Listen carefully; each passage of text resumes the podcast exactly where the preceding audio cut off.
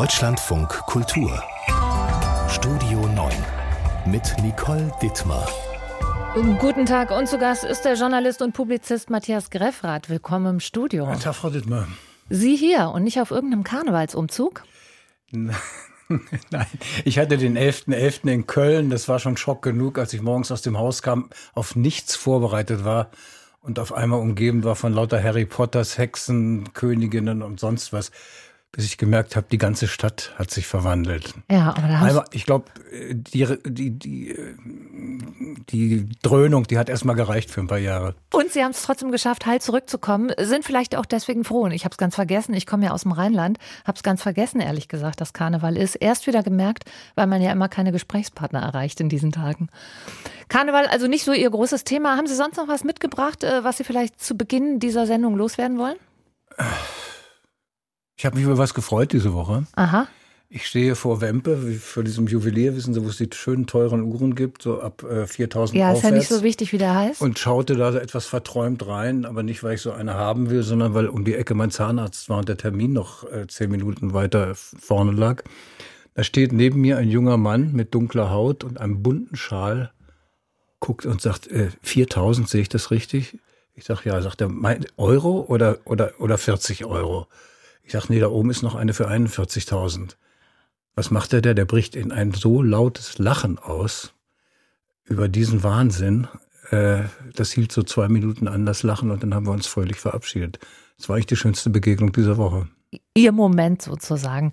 Nicht politisch, aber dazu kommen wir dann gleich noch. Wir- weiß ich nicht. wir- Können wir drüber nachdenken jetzt? Sortieren politische Themen von Tag und Woche wie immer in dieser Sendung und schauen gleich erstmal auf den Kurzbesuch von Olaf Scholz in den USA. Matthias Greffrath im Deutschlandfunk Kultur. Und wir reden über US-Präsident Joe Biden, der mal wieder persönlich und explizit gebeten hatte und Kanzler Olaf Scholz war der Bitte dann auch gefolgt, mal kurz in Washington vorbeizuschauen.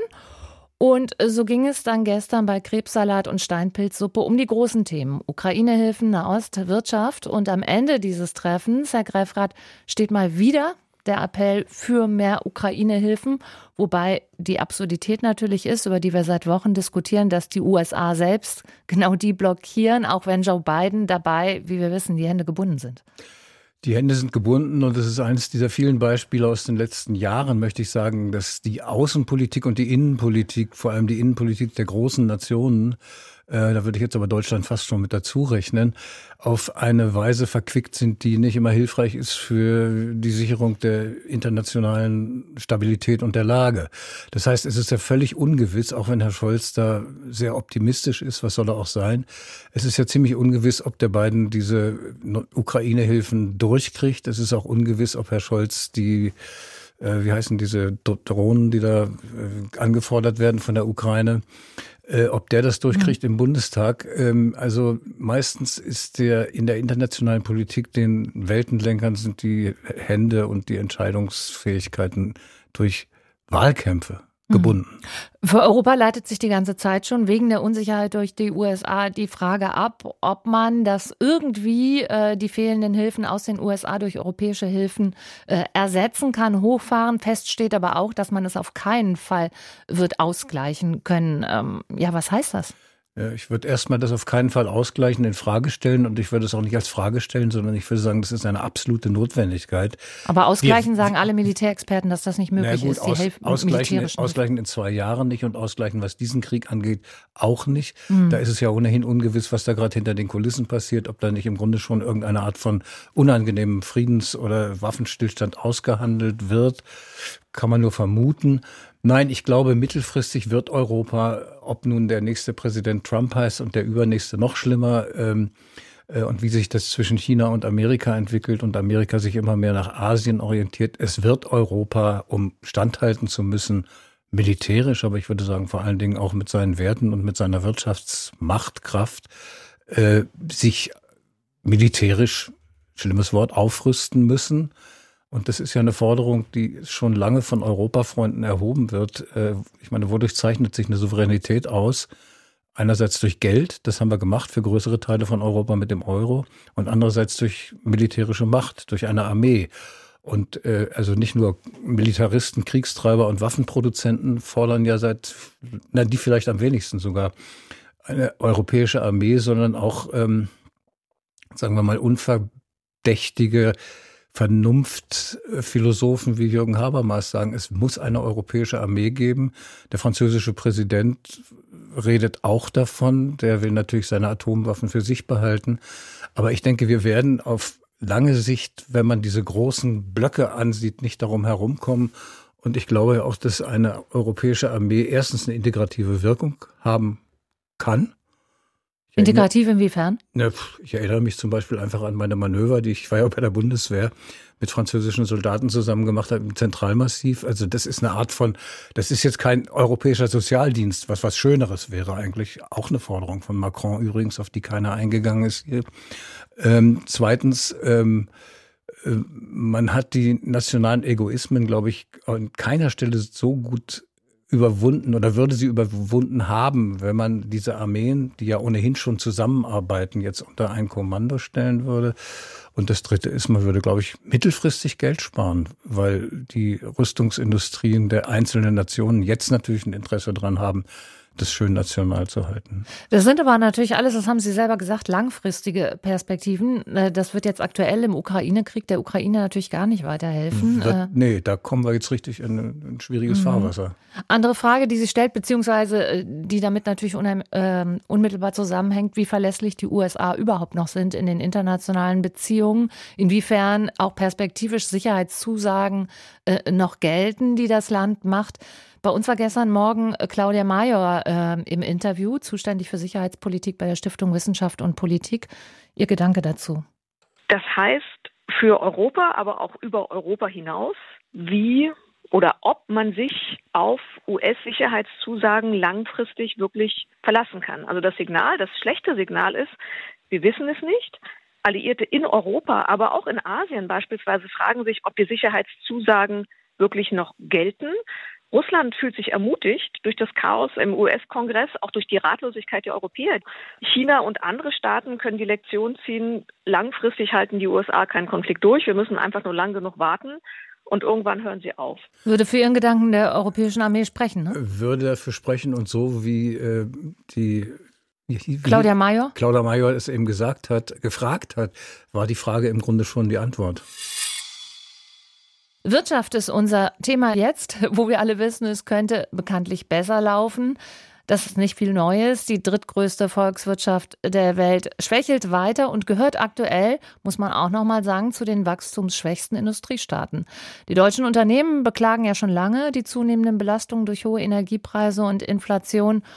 Und während FDP-Finanzminister Lindner und Wirtschaftsminister Habeck noch diskutieren, kommen die Spitzen der Unionsfraktion im Bundestag jetzt mit einem Zwölf-Punkte-Plan um die Ecke, in dem sie unter anderem Folgendes fordern.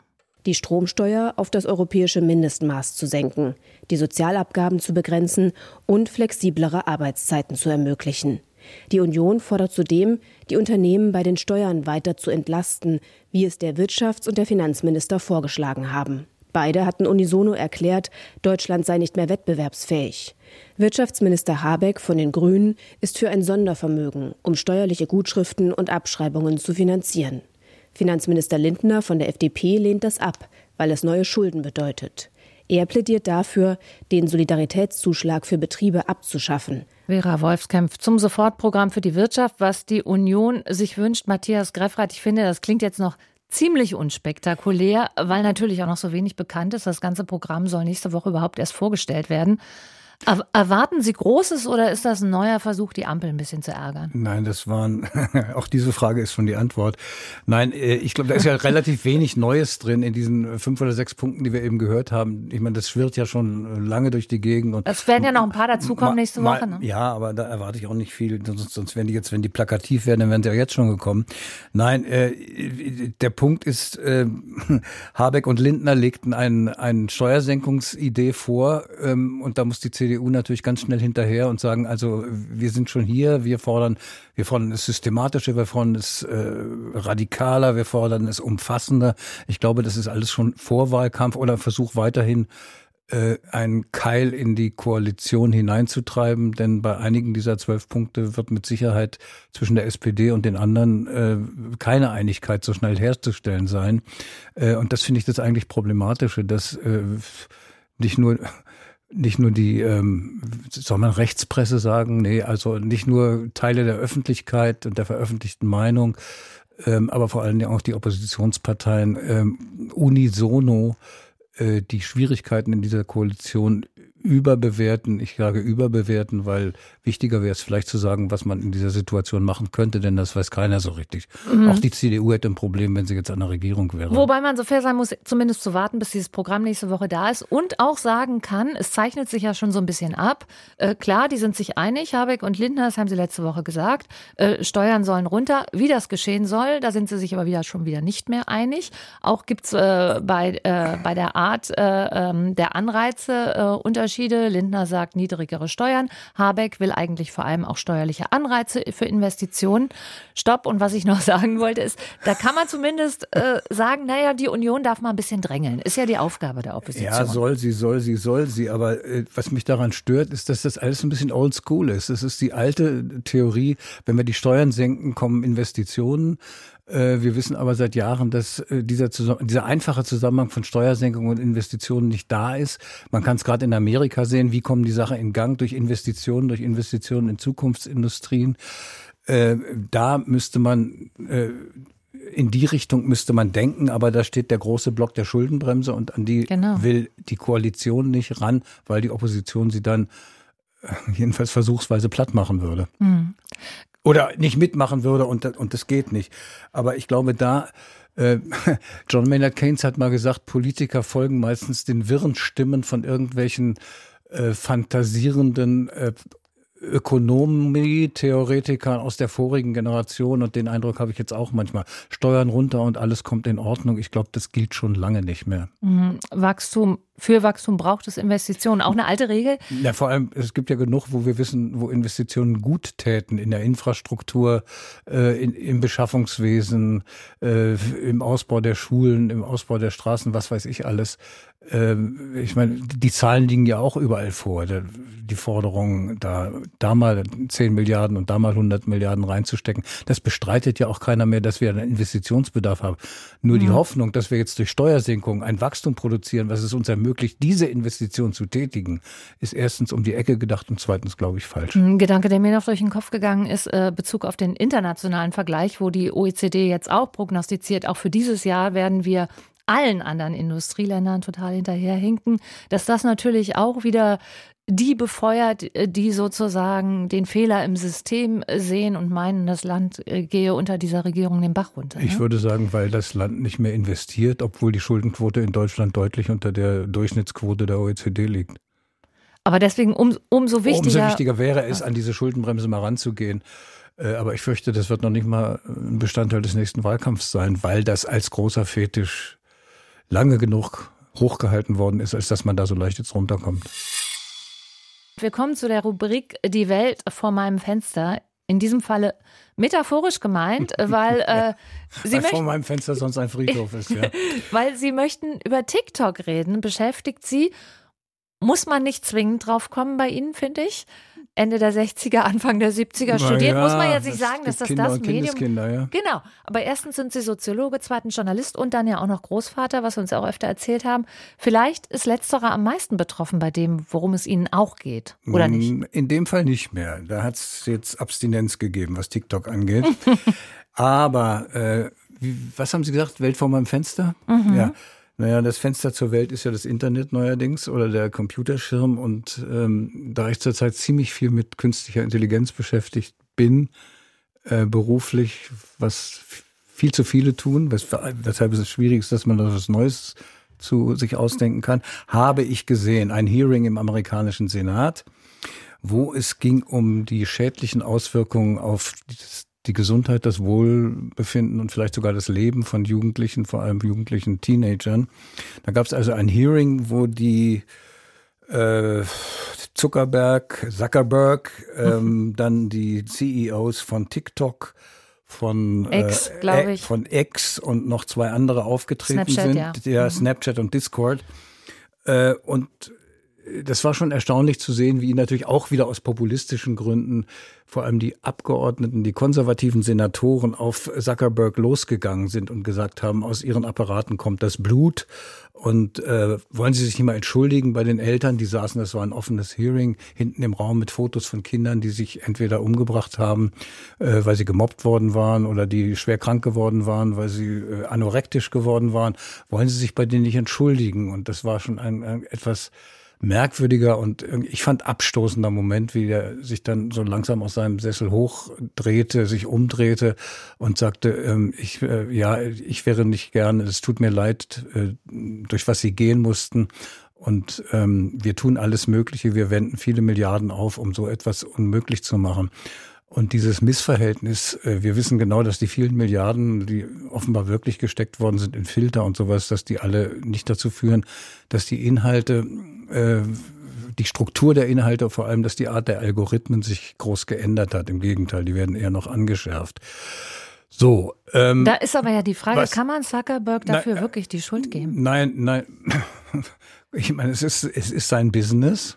Aber vielleicht vorab noch, äh, es hat mich schon sehr gewundert und gesagt, haben wir eigentlich in Deutschland solche Veranstaltungen, wo ein solches Thema, äh, das schwer kontrollierbare, aber mit dokumentierbaren Folgen, schädlichen Folgen, mhm. nicht nur für die Gesundheit, sondern auch für die Politik, da kommen wir ja vielleicht noch drauf, äh, wenigstens zu thematisieren, wenn man schon kein, wenn man schon kein Mittel hat. Und ich denke natürlich, das Mittel, was man haben müsste, wäre radikal. Ich bin mir Welches? Ja, ich erzähle mal aus dem, aus dem Nähkästchen, ohne Namen zu nennen. Ich habe in den letzten Wochen mit zwei Staatssekretären äh, Unterhaltungen gehabt. Den ersten habe ich gefragt, wird über so etwas geredet? Und der sagte, naja, vielleicht am Rande von irgendwelchen Sitzungen, die wir sonst haben, um die künstliche Intelligenz zu regulieren. Ähm, und ich sage, was kann man machen? Er zuckte die Schultern, als ich rausging, sagte, man wird diese Firmen entflechten müssen oder man wird manches auch verbieten müssen. Und ich sage, äh, wäre schön, wenn darüber zumindest mal diskutiert würde. Und der andere Staatssekretär, der kannte TikTok noch nicht mal. Ich meine, und das finde ich angesichts eines Mediums, nennen wir es mal Medium, wo 21 Millionen Deutsche sozusagen abonniert sind und bei den Jugendlichen äh, zwischen 18 und, nee, zwischen 13 und 34 habe ich jetzt mal nachgeguckt in der Werbewirtschaftsbroschüre. 90 Prozent der 13 bis 34-Jährigen äh, gucken regelmäßig auf TikTok im Durchschnitt 60 bis 90 Minuten. Und wenn man dann mal reingeht und so ein Selbstexperiment macht, und ich kann nur jeden ermutigen, so einen Selbstversuch mal zu machen, obwohl es einen nach einiger Zeit ziemlich anekelt, mhm. da bin ich mal sieben Minuten oder ja, nicht mal 40 Sekunden vielleicht bei Frau Weidel hängen geblieben, die eine begabte, aber ekelhaft zuspitzende Rhetorikerin ist und Demagogin ist und habe mir das angeguckt. In der Folge, aufgrund des Algorithmus, habe ich zunehmend rechtsradikale Inhalte äh, über meine TikTok-Thread reingespielt gekriegt. Und äh, das heißt erstens, jeder kriegt das, was er will.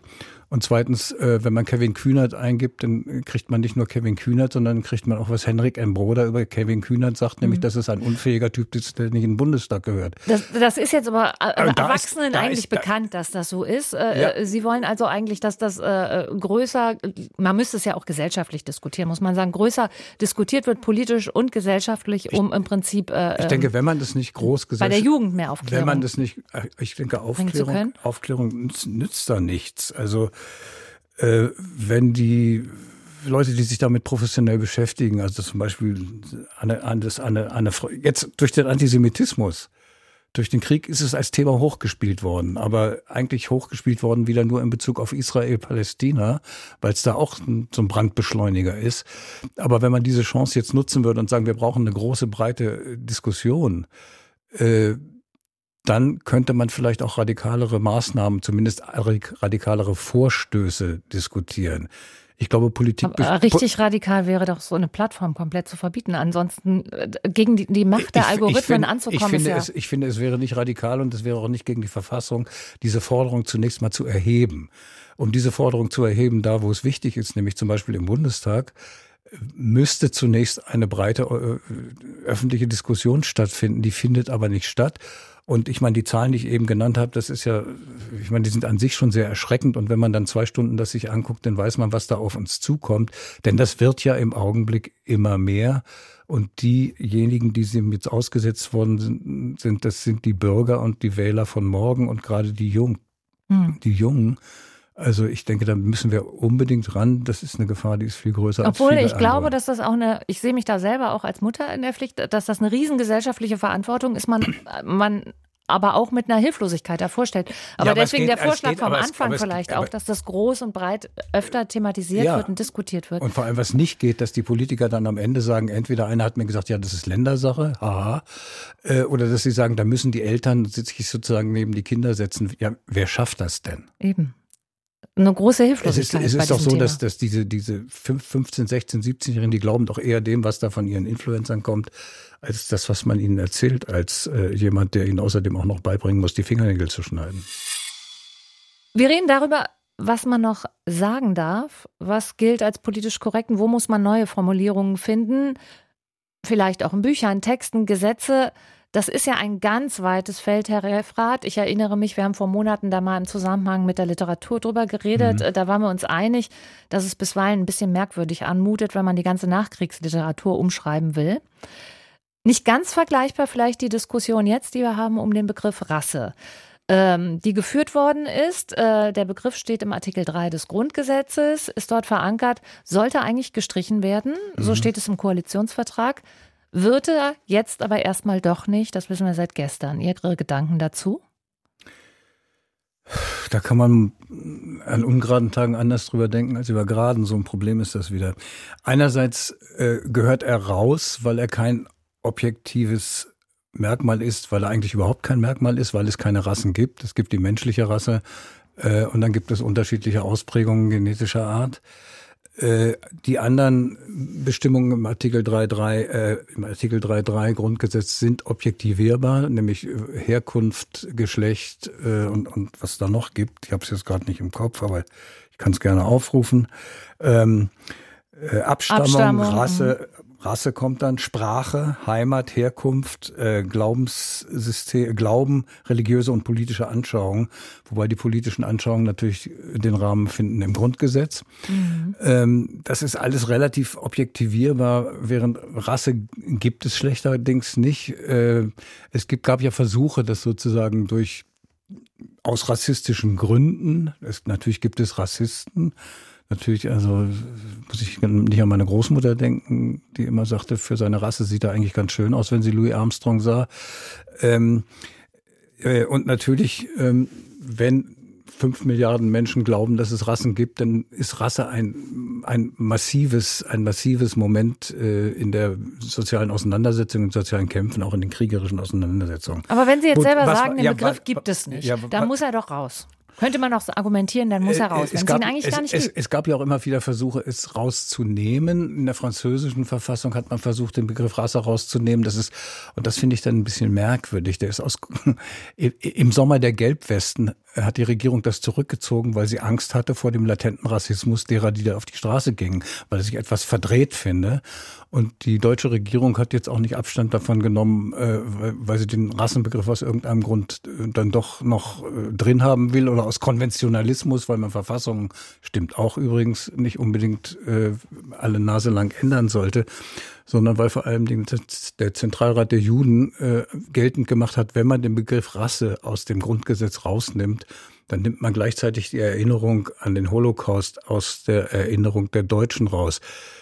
Äh, ich muss zugeben, das ist ein Argument, was mich nicht so richtig überzeugt, weil äh, letztlich werden Einstellungen nicht dadurch, dass Worte in Verfassungen steht, äh, geändert oder Erinnerungen zerstört oder aufrechterhalten, sondern das sind viel umfassendere ja, ich soziale das vor allem Prozesse. Erstaunlich, dass das jetzt aufploppt. Das ist tatsächlich ja der aktuelle Anlass dafür, dass die Regierung das jetzt erstmal zurückgenommen hat. Vorlauf für dieses ganze Gedankenspiel der Regierung war ja überhaupt 2019 diese sogenannte Jena Erklärung, wo es äh, eine Stellungnahme zum Begriff der Rasse gab und wo nämlich genau das von Wissenschaftlern festgehalten worden ist, was sie gesagt haben, dass es im biologischen Sinne äh, gar keine Rassen gibt und äh, der Rassismus erst Rassen macht, was natürlich absolut auch nachvollziehbar wäre und dafür sprechen würde, den Begriff aus dem Grundgesetz zu streichen. Ähm, Ja, ähm, ich glaube auch nicht, dass der, der Ethnozentrismus, die Fremdenfeindschaft äh, und ähnliche Mentalitäten äh, sich aus irgendeiner biologischen Überzeugung äh, speisen, sondern man sagt Rasse und man meint Muslims, man sagt Rasse und man meint äh, schwarze Migranten. Ich muss sagen, ich finde den Be Begriff Rasse schon besonders. Also ich bin ja sonst Nein, auch, ich meine, die Leute ja, sagen, sagen ist ein Rasse, starkes Wort. meinen aber nicht jetzt irgendwas Biologisches, sondern sie meinen, da kommen die Schwarzen oder sie meinen, da kommen die, da kommen die Muslims und wollen uns überrennen und deshalb müssen wir was dagegen haben. Ich meine, das sagt der Sch Richtig, das, das ist für mich der, ein stark das, negativ konnotiertes das, Wort. Das sagt der Herr Schulz da vom Zentral ja selbst. Er sagt, selbst wenn man diesen Begriff der Rasse beibehält, wird man die völkische Ideologie damit nicht bekämpfen können. Ja, man kann jetzt aber nicht an die völkische Ideologie nicht durch eine Umbenennung des Wortes Volkes bekämpfen, sondern da muss man ganz anders rangehen. Insofern finde ich die Versuche, aus rassistischen Gründen war jetzt, glaube ich, in Brandenburg der Vorschlag gewesen, ist der Vorschlag gewesen der Bundesregierung oder eines Ministeriums.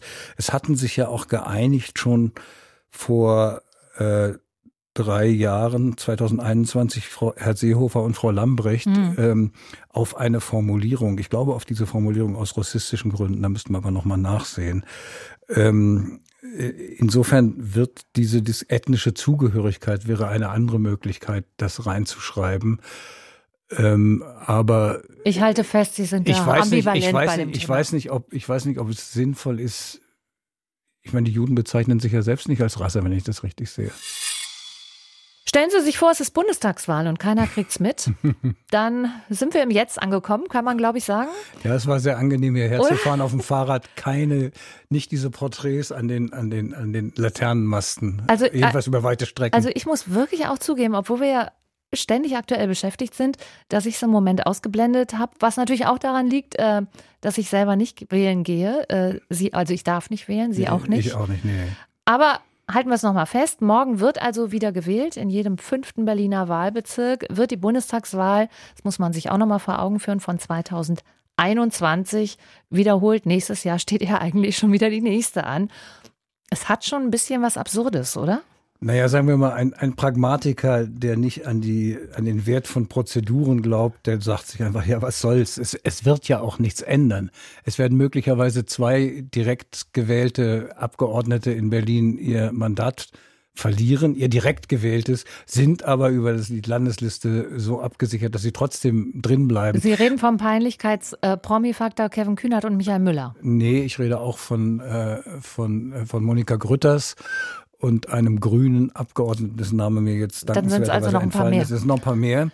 Also es wird an den Mehrheiten im Bundestag nichts ändern. es Mhm, wird auch keiner genau. so richtig rausfliegen. Insofern als Pragmatiker könnte man sagen, das ganze Geld hätte man sich sparen können. Aber ich denke, darum geht's ja eigentlich gar nicht. Denn es musste sein, es musste sein, nicht so sehr, um jetzt, weil da irgendwas, eine Wahlfälschung vorlag oder weil da wie in Amerika sozusagen Mehrheiten äh, herbeigeschummelt worden sind äh, oder immer wieder werden äh, oder in irgendwelchen anderen Ländern, sondern es ist eigentlich eine Erziehungsmaßnahme für die für die Administration, für Erziehungsmaßnahme für dieses in gewisser Weise als Berliner darf man das sagen, verwaltungsmäßig versiffte äh, Kleinod äh, Berlin. Das ist das Erbe von Westberlin, denke ich auch noch. Ähm, das heißt, diese, diese, dieser, diese, diese Konfusion an diesem letzten Wahltag, dass also Wahllokale so lange offen blieben, bis die Leute im Grunde mit der ersten Hochrechnung im Kopf reingehen konnten und wählen konnten, äh, dass die Wahlzettel nicht da waren, dass die rumgefahren mussten, falsch rumgedruckt waren und weiß der Teufel was und dass gleichzeitig auch noch der Berlin-Marathon stattfindet und viele gar nicht zum, zum Wahllokal kamen. Äh, Das war natürlich eine, eine totale Blamage Ja. und das war nicht nur eine Blamage, sondern es zeigte, dass hier eine ganze Stadt äh, den Akt, in dem der Souverän bestimmt, äh, wer ihn regieren darf, nicht ernst genommen hat. Chaos war gestern, beziehungsweise vor ein paar Jahren, ist schon eine Weile her. Morgen also wird neu gewählt und Stichwort Erziehungsmaßnahme, obwohl es das vielleicht nicht ganz äh, trifft, aber äh, vor dem Hintergrund der aktuellen Stimmung erhoffen sich natürlich viele so ein Signal für die Demokratie und einen Dämpfer für die AfD. Ähm, ich denke, das ist der einzige Grund, der einzige Grund, weshalb es sich äh, auch substanziell gesehen, ich habe ja eben gesagt, es wird nichts ändern, äh, äh, als eine kleine Volksabstimmung, eine demoskopische Volksabstimmung und insofern ein Missbrauch der Wahl für eine politische Meinungsäußerung gegen die AfD. Insofern sollten alle, die, die nicht AfD wählen, meiner Meinung nach hingehen und ihre Stimme abgeben, um die Relationen da äh, in Ordnung zu halten. Andererseits ähm, lese ich in der Zeitung, dass die CDU diese Wahl jetzt hochgejubelt hat in ihrer Bedeutung, um die Ampel zu stoppen. Äh, das ist, denke ich, auch ein, ein anders gearteter und deshalb für mich verwerflicher Versuch, äh, einen, den Akt des Souveräns, den einzigen, den er so hat, ähm, äh, zu missbrauchen, um damit Demoskopie und Stimmung gegen die Regierung zu machen. Und, da, davon und, haben wir genug und, gerade. Und wie demoskopisch wertvoll bzw. aussagekräftig diese Wahl wirklich sein wird, das darf man tatsächlich schon jetzt in Frage stellen. Zumindest was die äh, Prognosen betrifft, wird es eine historisch niedrige Wahlbeteiligung werden. Also von daher ist das dann alles auch nochmal zu relativieren, was da am Ende Na, auf dem Papier steht. Da kommt ja noch eines dazu, nämlich diese Grundstimmung, äh, dass äh, angesichts der Unbeweglichkeit dieser Regierung, aber auch der vorigen Regierung in den wirklich wichtigen Fragen, äh, die wir jetzt alle fast schon auswendig herbeten können, Klima, Bevölkerungswachstum, äh, beziehungsweise Nichtwachstum, Migration und, und, und, dass die Regierungen zu großen Schritten nicht in der Lage sind. Gestern war ich ganz gerührt, in diesem Sender Matthias Brandt zu hören, der über seinen Vater redete und sagte, es bräuchte im Grunde Menschen, Charismatiker, große Redner, äh, Organisatoren von Mehrheiten im Bundestag, die nach vorne gucken, während die rhetorischen Glanzleistungen, ich finde, aller Fraktionen in der letzten Zeit sind, wenn überhaupt, oft das Bewahren dessen, äh, wohin wir zurück möchten, obwohl wir wissen, dass wir hier nicht zurückkommen zu einer Wachstumsgeschichte, äh, wie wir sie hatten 30 Jahre lang. Äh, und das führt, ich denke, das ist der Kern dieser, dieser gewissen Wahlmüdigkeit oder äh, Repräsentationsschwäche ist, glaube ich, das falsche Wort. Ich glaube, mhm. da, die Tatsache, dass die AfD relativ stark ist, zeigt, dass der repräsentative Charakter hm, des Wahlmechanismus noch funktioniert. Aber es ist ein dicker, dicker, dicker, dicker Warnschuss. Man könnte diese Wahlen zumindest als äh, Vorübung für die Europawahlen sehen. Darüber könnte man jetzt lange reden. Herr Greifrath, wir haben am Anfang darüber geredet, worüber Sie sich gefreut haben. Geärgert haben Sie sich aber auch noch, das wollen Sie jetzt zum Ende der Sendung noch mal kurz erzählen. Ja, wir haben ja darüber geredet zwischendurch, dass wir die Demokratie hüten, schützen und bewahren müssen. Und dazu gehört auch ein gewisses Maß an Konstruktivität. Und wenn ich in einer Zeitung, die aus einem, wie sagte man so schön, aus einem großen Berliner Verlagshaus kommt, ein Foto von Olaf Scholz sehe, ganz groß, wie er in Potsdam mit vielen, vielen Bürgern zusammen gegen die AfD und gegen Rechtsradikalismus demonstriert. Und darüber steht, dieser Mann gehört nicht auf dieses Foto, und dann ein Artikel folgt, der zum einen Demonstrationen lächerlich macht. Da fühlen sich die Leute ganz toll, da haben sie einen Sonntag und sonst was und am Schluss sagt, naja, und dann gehen sie am Ende des Jahres, werden sie dann wählen gehen in einer kleinen, äh, etwas muffigen Kabine, äh, auch den Wahlakt selbst nochmal ins Lächerliche zieht. Ich finde, das ist eine Art von Fahrlässigkeit, in diesem Fall einer doch renommierten politischen Journalistin, äh, die bewusst oder unbewusst dieser antipolitischen Stimmung, von der nur die Rechten, die Schlimmeren mm, profitieren, ähm, hilft. Ein Gedanke zum Ende dieser Sendung, jetzt nicht unbedingt nicht schön, der schönste, aber so ist das manchmal. Trotzdem schönen Sonntag. Matthias Greffer, danke für Sein.